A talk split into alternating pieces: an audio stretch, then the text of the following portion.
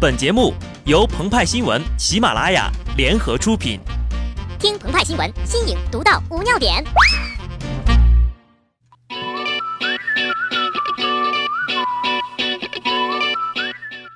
本文章转自澎湃新闻、澎湃联播。听众朋友们，大家好，我是机智的小布。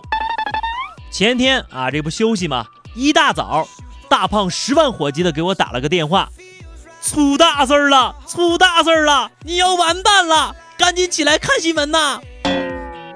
同时呢，发来一个链接，我起来点开一看呢，新闻标题是河北省委整治讲段子传小道消息等问题。小心肝儿一直扑通扑通的我，逐字逐句看完之后，终于松了一口气。我对大胖说啊，我的心脏可没有赵本山老师好啊。别总是吓人家呀！我还以为是抢鸡蛋呢。虽然小布也爱讲段子，也爱传小道消息啊，但河北省委管不着我呀。河北省委这个文件呢，是针对奥关海的。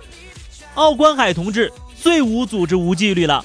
去年底怒闯脱口秀现场，赶走主持人，自己亲自讲段子，闹的是满城风雨啊，给很多人，尤其是大学生群体。带来了不良的影响，必须立即整改啊！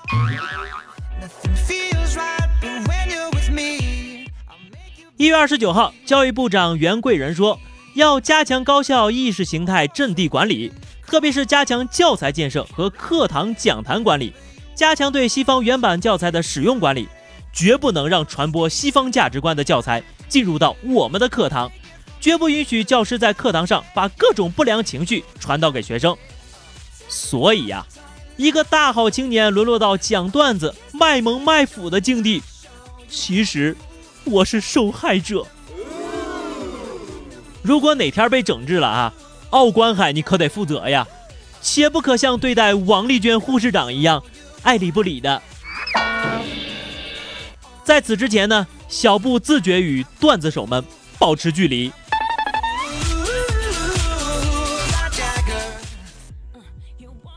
二零零九年，绵阳市委书记谭笑笑谭丽调任海南省省委常委、宣传部长。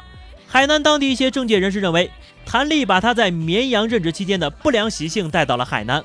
对于这样一棵大毒草，经常在周永康朋友圈点赞的人，是应该阻止其流入市场，以免祸害别人。一月二十九号，四川对中纪委巡视整改情况进行了通报。称要彻底肃清周永康严重违纪违法，给四川政治生态和经济秩序造成的严重危害和影响，全力配合中央查办重大案件，对省内涉及周永康案的大案要案，所有的线索都要逐一核查，无论涉及谁，都要一查到底，绝不姑息，严肃查处攀附周永康、搞官官勾结、官商勾结、利益运输等严重违纪违法案件。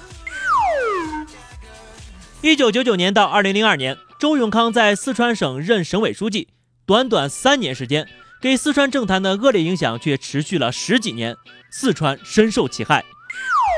古人云呢：“与君子游，如入芝兰之室，久而不闻其香，即与之化矣；与小人游，如入鲍鱼之肆，久而不闻其臭，亦与之化矣。”所以呢，永远不要低估一个恶行的墨水作用。也永远不要低估一个善行的星星之火，他们都将影响着我们的国家和社会。一月二十四号的早上，身体不舒服的长春市民杨女士乘坐幺五四路公交车去中东大市场，在公交车上因为没有给一位老人让座，被这位老人一顿暴打。当她坐到别处去的时候，老人又上来打，还破口大骂。杨女士说呀。他动起手来可不像八十多岁的老人呐，还把他的包给扔了。这样的事情呢，已经不止发生过一次。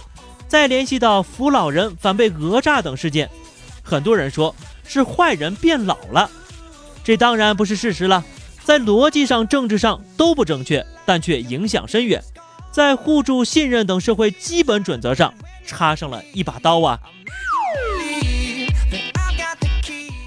但公平和正义和善也在顽强地生长着。一月二十八号上午，廖先生不小心将三百元大钞散落在石家庄市怀中路上，让他颇感欣慰的是，除了帮他捡钱的两个陌生人以外，过往行人和车辆看见后也纷纷绕道而行。他把捡回来的钱当场数了数，一张也不少。来自四川的廖先生说，此次取钱呢是为了给工人们开工资的。廖先生已经在春节返乡前及时把工资分发给了七个外来务工的人员。一个小小的善行，给八个人、八个家庭的新年带去了幸福。就在去年底啊，农妇周秀云因自己的儿子讨薪起冲突非正常死亡。一张警察踩着周秀云头发的照片引起了舆论的震动。